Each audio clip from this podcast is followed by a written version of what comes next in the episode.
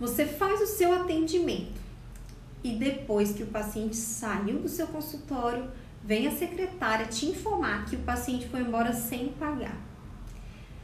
Disse que esqueceu o cartão, doutora. Você fica com vergonha de lembrar o cliente que ele tem que pagar a consulta ou o procedimento? Às vezes isso parece tão capitalista, né? A gente virar para o paciente e falar assim, doutor, senhor fulano, o senhor não pagou, é, eu não recebi seu pagamento, aconteceu alguma coisa? Às vezes a gente fica com vergonha de falar isso, né? E aí passa uma semana, passa um mês e aquele cliente não voltou para pagar. E aí? E agora? O que, que você faz? E assim, esse problema ele tem várias nuances, depende do que você faz. Se você é um ortodontista igual eu, que o paciente volta todos os meses praticamente, ou às vezes com intervalos maiores ou intervalos menores, e ele deixou um mês sem pagar, talvez no mês seguinte ele pague as duas. Ou talvez não, talvez aquilo se prolongue, ele passe a dever dois meses, três meses, né? E, ou talvez você tenha feito o procedimento do início ao fim, ele foi lá só fazer uma consulta contigo e não pagou a consulta. Ou ele não terminou o pagamento daquele procedimento que você fez do início ao fim. Então, é, passa um mês, ele não pagou, passa dois meses, ele não pagou e a, talvez a, tenha várias parcelas e as parcelas vão se acumulando, ou seja, o valor total pode estar ser o mesmo e tá só postergando aquele pagamento. E aí eu quero te perguntar: você tem dificuldade de cobrar o seu paciente? Você tem dificuldade de passar um orçamento para o paciente? Na hora que você vai fazer um plano de tratamento para o paciente e você vê que é um tratamento maior, um tratamento, uma, uma reabilitação completa na odontologia, um tratamento com um orçamento grande, você tem vergonha de falar para aquele cliente que se ele quiser fazer um tratamento completo, ele vai ter que pagar para você o mesmo que ele pagaria em um carro? Você tem vergonha de cobrar o paciente que está inadimplente? Eu confesso que eu tenho. Eu tenho essa dificuldade. E esse é o podcast Investidor de Jaleco, episódio número 8. E nós vamos conversar por que, que é tão difícil cobrar o paciente que está devendo a gente. Por que, que é tão difícil passar um orçamento para um paciente que procurou a gente para fazer um tratamento? Então, é, eu não sei o que, que acontece aí. Mas talvez seja um pouco parecido com o que, o que acontece é, na, na vida de muitos profissionais da saúde que conversam comigo. Então, é, eu tenho contato com vários coaches financeiros que são colegas meus de turma. E volta e meia, algum deles me procura falando comigo, Lilian, você é especialista em profissionais da saúde. Eu tô com uma cliente, às vezes é dentista, às vezes é nutricionista, às vezes é psicólogo, e eles falam assim, eu já escutei essa conversa mais de uma vez, tá? Não é, não é exceção, e talvez essa seja a sua situação. Ela fala assim, o consultório da minha cliente tá cheio, ela tá tendo muito paciente mas o mês não fecha positivo. No fim das contas, ela está trabalhando de graça. E, e aí? Tá acontecendo alguma coisa assim? E aí, quando ela vai fazendo o processo de coaching para poder descobrir o que está acontecendo, eles vão vendo as finanças do consultório e ela descobre que tem muito paciente sendo tratado e que não está fazendo pagamento. Por que, que isso acontece? Por que, que a gente tem tanta vergonha de dizer não para aquele cliente que chega no nosso consultório, que está inadimplente e ele está fazendo um psicólogo ali uma consulta semanal e ele já está inadimplente há um mês, dois meses, três meses, você continua fazendo o seu trabalho gratuitamente e você não tem coragem de falar para ele, seu fulano, quando que você vai acertar as suas finanças comigo? Quando que você vai pagar o a, a mensalidade do mês passado. Hoje o senhor vai pagar o mês de hoje, a consulta de hoje? Então, por que, que a gente tem tanta dificuldade para fazer isso? É, e eu acho que isso está muito, muito arraigado na nossa criação, na criação do brasileiro. Por quê? Porque nós temos muito preconceito com o dinheiro. Me diz aí, na sua família, vocês falam abertamente sobre dinheiro? Vocês se sentam à mesa do jantar e conversam sobre dinheiro? Você já, numa reunião de família, você, sua mãe, seu pai, seus irmãos, vocês já decidiram o orçamento do ano? Gente, esse ano, o que, que a gente vai fazer? A gente quer viajar para algum lugar? A gente quer fazer, quer ir de férias para onde? Ó, pra gente fazer esse tipo de férias, nós vamos precisar apertar os cintos aqui em casa. Porque a gente não consegue manter o nosso estilo de vida e pagar essa viagem. Então, já que vocês querem viajar no fim do ano para Disney, Vamos todos, todo mundo se organizar, se unir e vamos economizar aqui dentro de casa no que der pra gente economizar para poder viajar com dinheiro, para fazer uma viagem legal e não ficar com dívida? Já teve uma conversa dessa na sua casa? Alguma vez o seu pai, sua mãe já sentou na mesa do jantar e já falou que estava no negativo? Ah, estou pagando cheque especial. Meu dinheiro esse mês não foi suficiente. Tem esse tipo de conversa? Teve esse tipo de conversa na sua infância? Ou você que já tem uma família, que já tem filhos, vocês têm esse tipo de conversa na sua casa?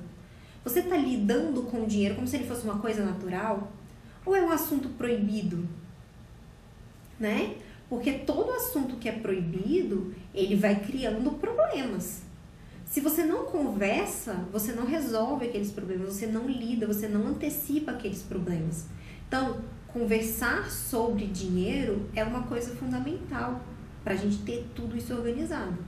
Mas aí, agora para e pensa. Qual era o tipo de conversa que se tinha sobre dinheiro na sua casa? Ele era visto como uma coisa suja, como um mal que é necessário, né? A gente ouve falar isso. É, que dinheiro na mão é vendaval, se você recebe, vai trazer algum problema que vai acabar com aquele dinheiro e você vai acabar numa situação pior. É, ou então que a pessoa acha que chegou no limite do tanto de dinheiro que ela pode ganhar, que é aquilo ali que ela merece, pronto, acabou e a pessoa se estabiliza. É esse o tipo de relacionamento que existe com o dinheiro dentro da sua família? Quando aparecia na sua rua, no seu bairro, na sua comunidade, alguém com um carro novo, com um carro da moda, aquilo ele era visto como uma coisa de sucesso para aquela pessoa. Nossa, fulano tá, tá indo bem. Ou não. Era assim, o que, que será que fulano fez para conseguir ter dinheiro para comprar esse carro? Será que tá mexendo com droga? Será que tá roubando? Será que tá fazendo alguma coisa errada? Né? Eu já ouvi dentro da minha família alguém falar que para uma criança para não pegar no dinheiro porque dinheiro é sujo igual lixo. Uma criança que escuta isso com muita frequência, ela vai ter uma relação positiva com o dinheiro ou ela vai ter uma relação negativa com o dinheiro? Eu imagino que negativa. Você vai querer ter uma coisa que você não quer, que você não gosta, que você tem nojo, né? Porque se a pessoa acha que dinheiro é sujo, igual lixo, ela tem nojo do dinheiro. E é uma pessoa que tem, recebe muito dinheiro todos os meses. Uma pessoa que tem muito dinheiro mas não acumula. Todo o dinheiro dele é distribuído entre parentes, ele ajuda um monte de gente e ele não tem essa tendência de acumular. Então eu acredito que para ele dinheiro é uma coisa negativa, uma coisa suja que não deve ser acumulado. Ele acumula objetos de afeição, né? Ele acumula, ele acumula coisas que trazem memória da vida dele da infância, mas o dinheiro ele não acumula né? E aí o dinheiro, do mesmo jeito que o dinheiro entra em abundância, ele sai em abundância, mas ele não gera uma abundância dentro da família como poderia gerar, né? Então, é, por que, que eu estou falando disso? Porque você precisa entender se aí dentro de você você tem uma relação positiva ou negativa com o dinheiro. O dinheiro, ele é só um objeto, ele é uma ferramenta, igual uma chave de fenda, igual uma chave Phillips, ela é uma ferramenta que vai te gerar outras coisas. Então você pode usar o dinheiro para conseguir conquistar aquela viagem dos sonhos, ou você pode usar o dinheiro para acumular em investimentos que vão gerar a sua independência financeira, que vão pagar a sua qualidade de vida lá no futuro. Ou você pode usar o dinheiro de uma forma desregrada, em que você vai comprar inúmeros objetos que não vão trazer felicidade na sua vida. Então, o dinheiro é só uma ferramenta. ele não tem o poder de, de atrapalhar a sua vida dessa forma que as pessoas veem. Ele não suja a sua vida, ele não suja a sua honra. A forma como você usa o dinheiro que vai dizer quem você é, certo? Então, então isso é o que a gente, o relacionamento que a gente tem com o dinheiro. E eu falo que isso é o relacionamento que a gente tem, porque o brasileiro é criado dessa forma. O brasileiro é criado assim. Na nossa cultura não se fala de dinheiro na mesa de jantar. Na nossa cultura não se conta para os amigos quanto que você está recebendo. E em outros países isso é muito comum. Né? Quantas vezes você viu um filme lá americano que as pessoas falam, ah, eu estou recebendo tantos mil por ano, ou eu estou investindo em ações da empresa tal. Porque isso é uma realidade lá na vida deles. Na nossa realidade não é.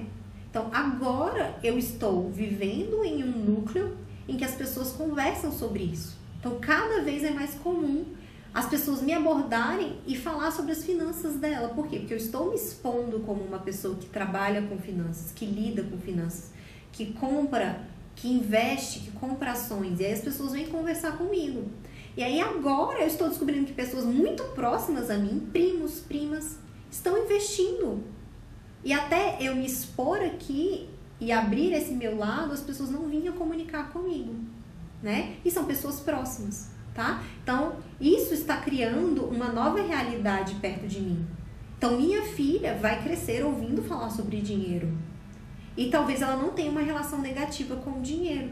Eu não tenho uma relação negativa, porque na minha família se falava sobre dinheiro, só não se tinha o hábito de acumular, tá? Mas por que, que eu tô falando sobre isso? Porque a gente tem que unir o seu passado com o seu, com o seu presente para poder entender o que está acontecendo, por que, você não está conseguindo cobrar o seu paciente. E aí eu quero mostrar outra coisa. Além da gente crescer com essa impressão de que dinheiro é uma coisa ruim, a gente também cresce com a impressão de que quando a gente quer ajudar uma pessoa, a gente doa, a gente dá, a gente doa para ACD, a gente doa para Criança Esperança, para Abrace, né? Então, assim, é, se a gente vê uma pessoa na rua, a gente dá esmola, a gente dá dinheiro pro flanelinha. Por quê? Porque quando a gente quer ajudar, a gente faz doações.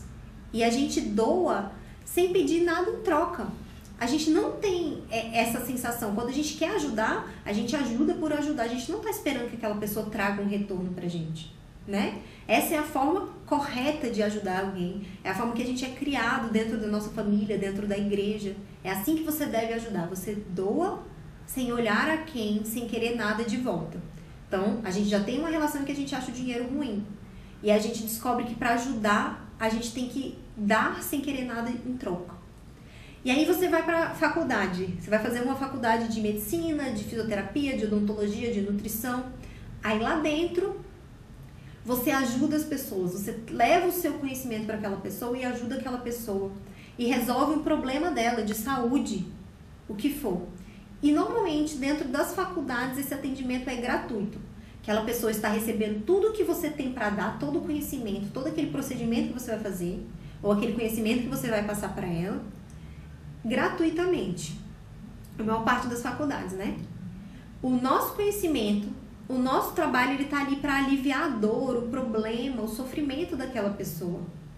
Nós estamos doando o nosso conhecimento, nós estamos doando o nosso tempo para aquela pessoa, para ajudar aquela pessoa. E são pessoas geralmente que precisam daquela ajuda, né? Que não têm condições financeiras de pagar. E nós fazemos isso por vocação, por amor à nossa profissão, por tudo que a gente está aprendendo para poder retribuir. E assim, principalmente as pessoas que são de faculdade pública, é, e nós estudamos muito, mas muito mesmo, saúde pública. Então a gente vai estudar como que funciona o SUS, o histórico do SUS, como que é o atendimento, os níveis de atendimento, é, os níveis de necessidade das pessoas. E a gente estuda muito saúde pública. Mas a gente não estuda a outra parte da área da saúde, né? A pessoa que não quer trabalhar com saúde pública, a pessoa que quer trabalhar com a parte particular, que quer ser um profissional liberal. Então, por exemplo, na UNB hoje, todos, quase todos os semestres dos cinco anos de odontologia da UNB, a gente estuda alguma matéria da saúde pública. Mas a gente não tem quase nada de administração, De vendas, nada. De precificação, nada. Encantamento do cliente, nada. Mas quando nós saímos de lá, nós não somos funcionários públicos. Nós somos profissionais liberais. Nós temos que trabalhar no consultório de alguém. A gente tem que vender o nosso serviço para alguém. A gente tem que encantar aquele cliente, para aquele cliente gostar do que a gente fez, para ele recomendar o nosso nome. Né? É, e assim, a faculdade constrói a gente como uma mão de obra para ajudar o próximo. E não como empreendedores. E isso é uma coisa muito legal que eu tô vendo na mudança. Eu acompanho, por exemplo, as faculdades de odontologia daqui de Brasília, as particulares estão implementando noções de administração, noções de marketing, como é, é, fazer essa parte do encantamento dos pacientes. Elas estão implementando isso, porque essa é a realidade. E nós precisamos resolver esse problema, né? Então, vamos resumir. A gente teve uma infância em que a gente cresceu com lidando com preconceitos em relação ao dinheiro. Aí depois a gente aprende também que quando a gente quer ajudar alguém, a gente ajuda sem querer nada em troca. Aí na faculdade a gente faz a prestação de serviço gratuitamente, sem ter nada em troca. Aí você se forma, você vai montar um consultório, você vai trabalhar no consultório de alguém e você é um profissional liberal, você é um empresário, mas você não sabe nada disso, né? Dessa parte de empresariado. E aí você sai de uma realidade em que você tem que cobrar pelo seu serviço. Você tem que cobrar pela sua ajuda. Você não ajuda mais gratuitamente, você não ajuda mais sem olhar a quem. Aquela pessoa tem que te pagar para você ajudar ela. Você precisa entregar orçamentos, você precisa fazer vendas, né? E o seu custo é muito alto. Você tem que pagar salários, você tem que pagar os direitos das funcionárias, os tributos, o aluguel, o condomínio, o conselho que você tem que pagar aí anualmente. E assim, é tão mais fácil, né, ser funcionário público e só realizar o procedimento e o paciente vai embora com o resultado com o que você fez, com a mudança que você trouxe, e você não precisa pegar o dinheiro dele de volta. É tão mais fácil, né? Não tem que pedir nada em troca. Mas essa não é a nossa realidade, nós somos profissionais liberais. E nós ficamos nesse conflito do ajudar sem olhar a quem, mas eu preciso cobrar. Da minha infância, da forma como eu fui criada pelos meus pais, pela minha família, pela sociedade, pela minha faculdade e o fato de que agora eu sou uma empresária. E aí o que acontece? Na hora de dar um orçamento, você fica com vergonha de cobrar aquilo ali pelo seu serviço. Na hora que o paciente está te devendo, você fica com vergonha de dizer não para ele. Assim, senhor fulano, eu não posso te atender enquanto o senhor não pagar o seu o que você está me devendo. Eu acredito que essa é a fonte dos problemas financeiros desse tipo dos profissionais da saúde. Nós temos essa relação conflitante entre a forma como nós fomos criados e a forma como nós temos que agir, né? E assim, o paciente entra no nosso consultório sabendo que o nosso consultório não é um órgão do SUS. Ele sabe que o atendimento ali vai ser cobrado. Ele sabe disso, que aquilo ali é particular. Ele não está sendo enganado. Quando você cobra pelo seu serviço, você não está enganando o seu paciente. Ele entra ali sabendo que não é um consultório do SUS. Então, por que, que a gente tem essa vergonha? Por que, que a gente não consegue cobrar? Eu acredito que essas, esses problemas financeiros vêm dessa relação nossa com o passado, tá? Então, a gente precisa quebrar isso. A gente precisa entender que o dinheiro é uma ferramenta e que a gente pode fazer, criar realidades com esse dinheiro, né? Então, é, tem gente que fala assim, por exemplo, as pessoas ficam chocadas, que me perguntam, Lívia, o que você faria se você ganhasse na Mega Sena? Em primeiro lugar, que, tipo assim, a chance de eu ganhar na Mega Sena é zero, porque eu não compro Mega Sena. Mas se eu ganhasse, se eu achasse um bilhete premiado no chão, eu não ia pegar o montante do dinheiro e ajudar minha família. Não ia, não. Porque eu sei que se eu fizesse isso, eu ia deteriorar o patrimônio. Agora, que eu iria pegar uma parte desse dinheiro e investir com o objetivo de todo o rendimento daquele montante ser só para ajudar pessoas, para doação, aí eu faria. Porque eu teria uma renda infinita. Então, digamos assim, que eu invista, ganhei 200 milhões na Mega Sena. Eu pego 30 milhões e eu sei, esse aqui é meu orçamento para ajudar.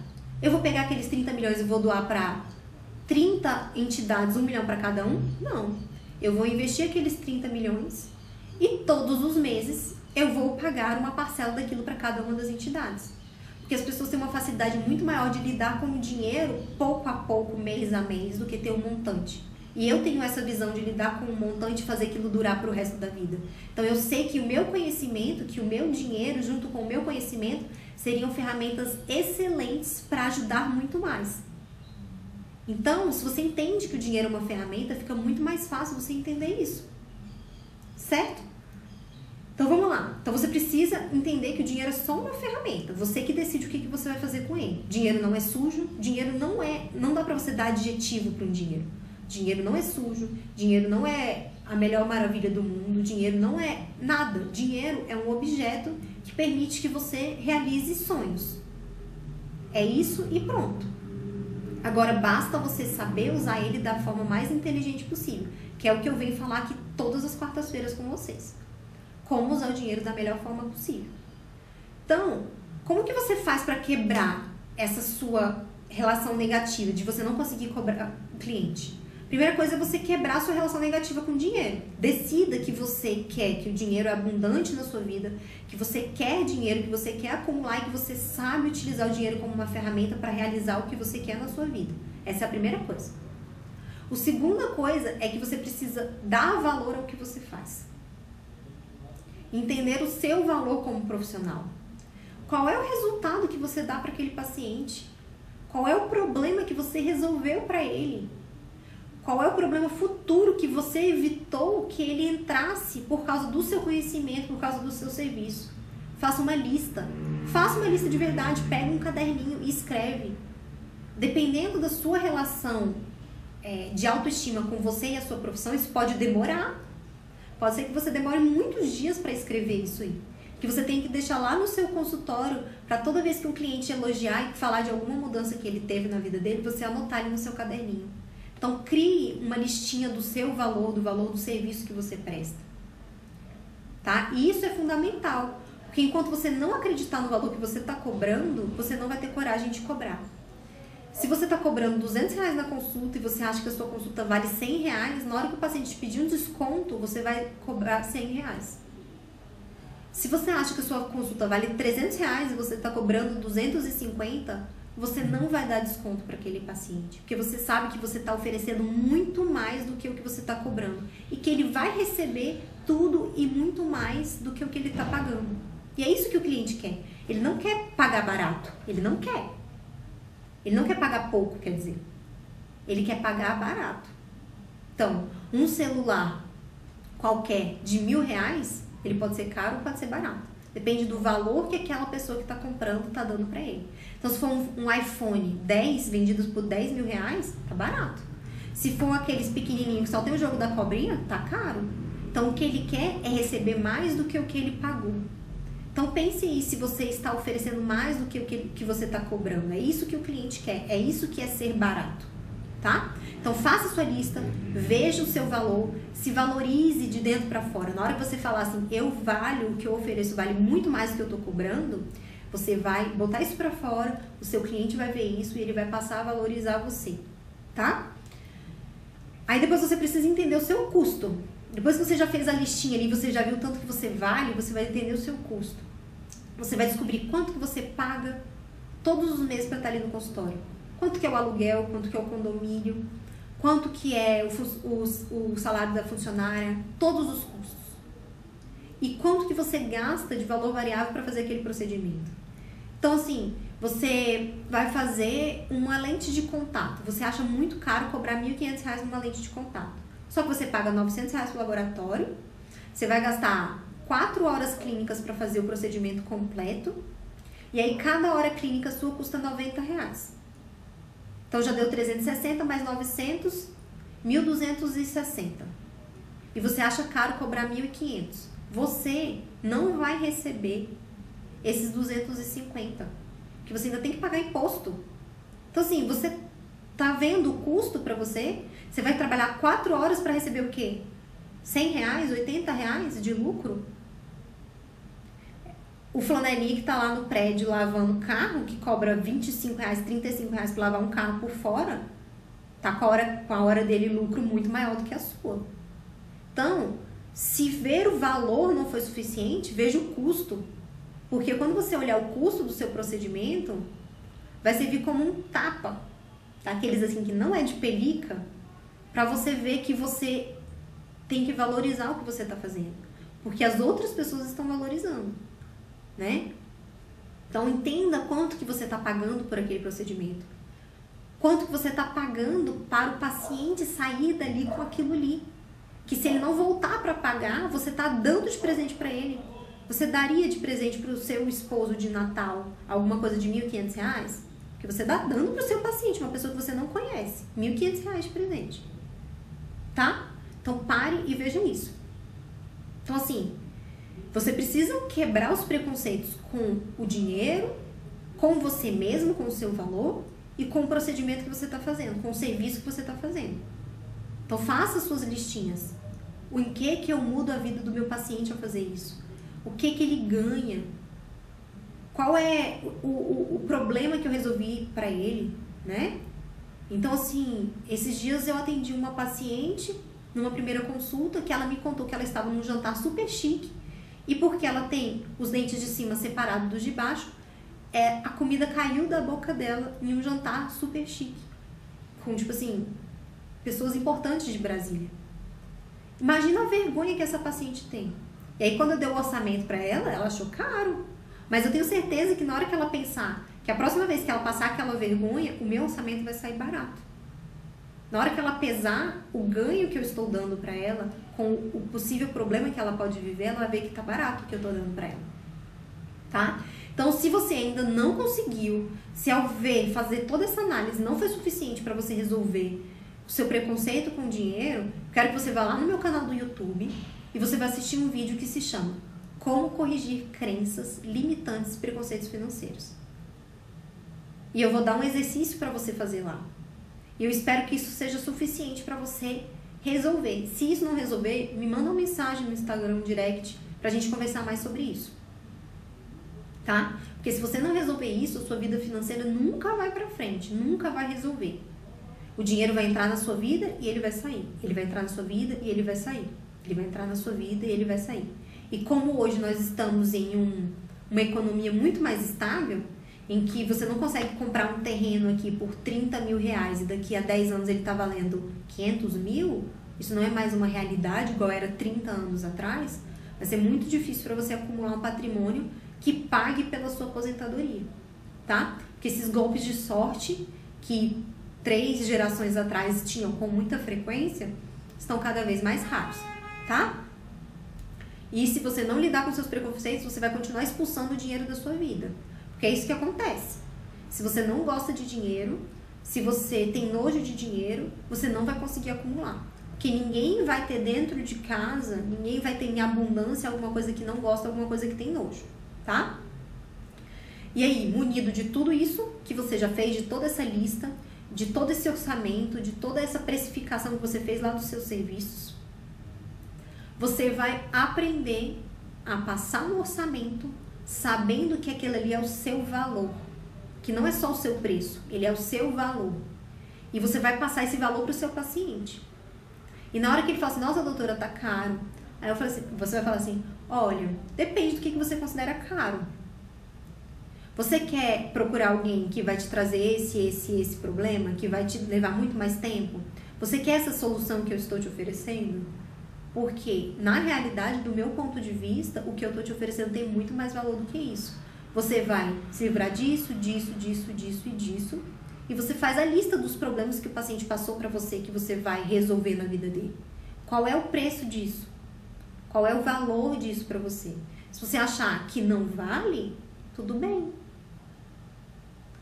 Né? E aí você usa uma outra ferramenta, que é você se afastar você deixar ele decidir, você não botar pressão para ele fechar o orçamento contigo. né? Você dá um espaço para o paciente, para o paciente pensar na cabeça dele se o que você está oferecendo para ele vale, tá? E aí? Mas assim, se você já tá com problema, se já tem pacientes que já entraram, você já fez o tratamento, ou o tratamento tá em andamento e ele não está pagando e você tá com dificuldade. Primeiro, você tem que entender o seu valor e saber que você merece receber pelo que você fez, tá? E a segunda coisa que você tem que entender é que a gente tem que utilizar ferramentas que as, as estratégias que as grandes empresas utilizam, né? Então, por exemplo, se você esquece de pagar a conta do seu celular, a empresa já te liga e te manda e te fala assim, ó, oh, você tá devendo, vamos colocar o seu nome no Serasa? Não. Eles te mandam uma mensagem. Senhora fulana, é, não consta no nosso sistema o seu pagamento do boleto da data tal.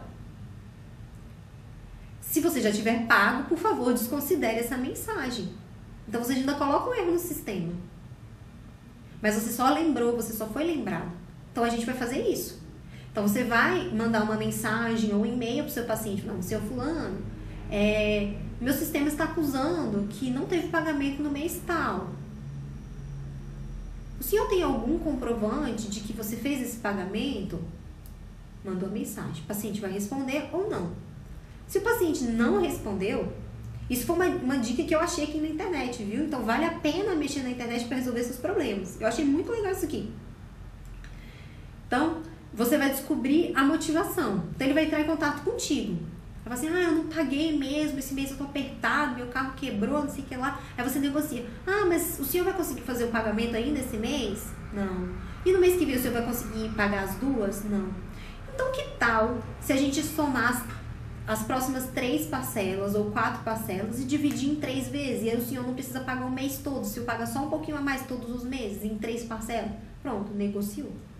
Então, esse é o terceiro passo. Você descobriu qual é o problema e aí você renegocia a forma de pagamento. Né?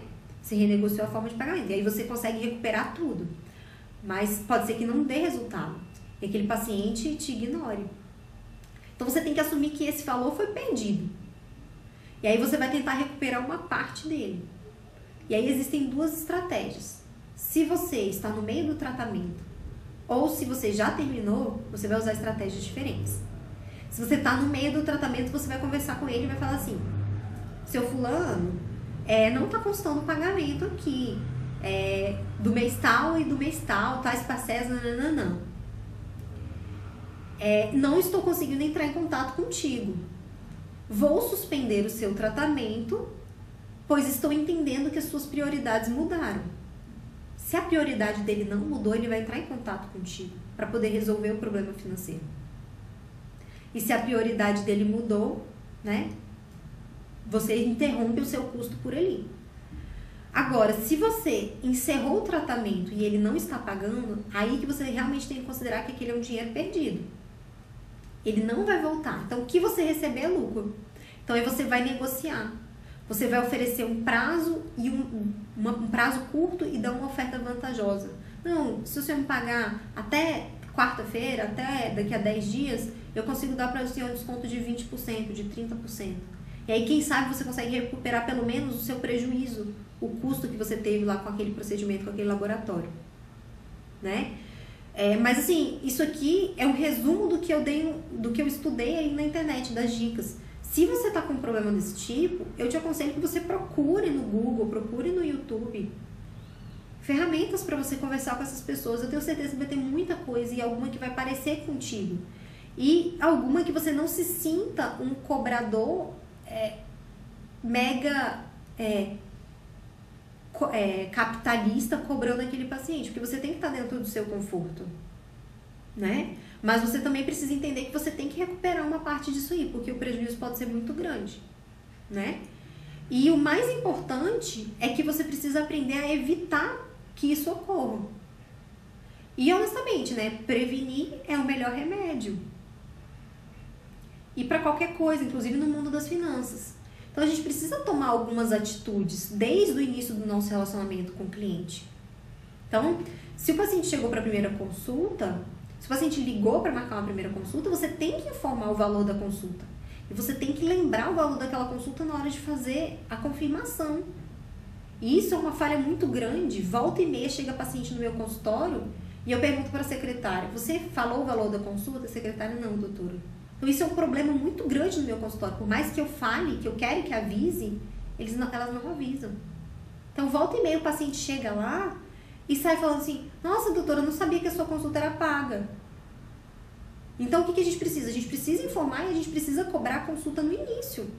Porque se ele chegou lá e ele não vai pagar a consulta, você usa aquele tempo para outra coisa. Ou você decide dar uma consulta de graça para aquele paciente. Mas porque você decidiu.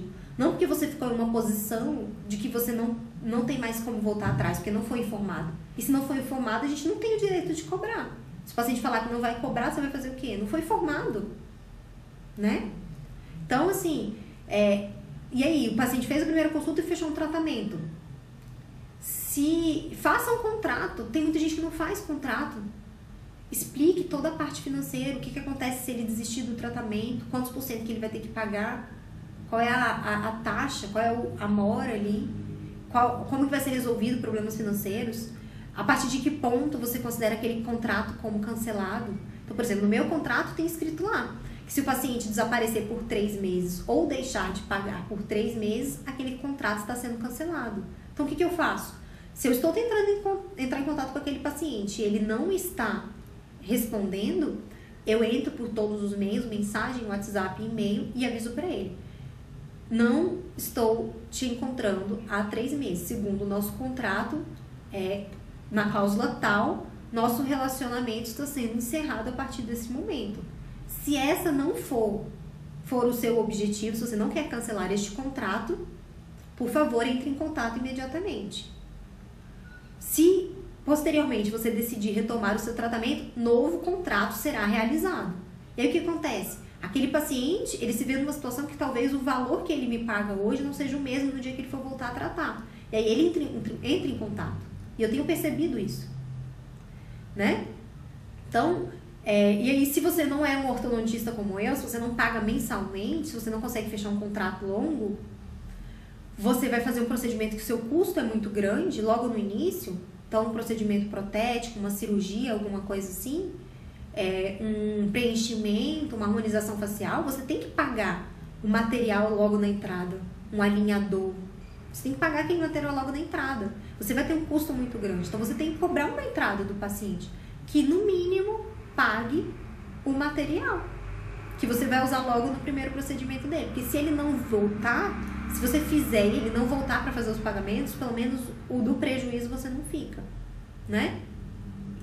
E de preferência, se você puder fazer isso, parcele no cartão de crédito, dê essa vantagem. Ó, oh, você pode pagar em até 12 parcelas.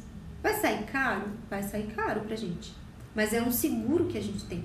Porque quem está garantindo mais não é você e o paciente. A sua relação financeira não é mais com o paciente. É você e o cartão de crédito. E aí ele está cobrando pelo fato de que talvez aquele paciente não pague para o cartão, mas você está seguro, tá? Então, é, pense nisso. de tentar parcelar, de facilitar a vida financeira do cliente. Porque você também facilita a sua, tá? Então, por exemplo, no meu caso, meu paciente, eu sempre peço para ele deixar seis parcelas no cartão de crédito. E aí eu só tenho que cobrar ele duas vezes ao ano. Duas vezes ao ano ele paga mais seis parcelas. E aí quando vai chegando no finalzinho do tratamento, eu paro de cobrar essas seis parcelas. E aí eu cobro de dois em dois, de três em três, para poder aliviar o administrativo da clínica e o meu também. Porque aí eu já pego, eu já sei que aquele paciente pagou seis parcelas, eu venho na minha planilha dos meus pacientes e eu já lanço lá seis parcelas. Até agosto já está garantido.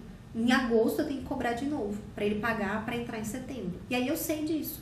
Então fica muito mais fácil do que eu ter que todo dia que o paciente vai na consulta cobrar. Às vezes a maquininha não está funcionando, às vezes a gente tem algum problema. E aí você diminui os seus problemas, né?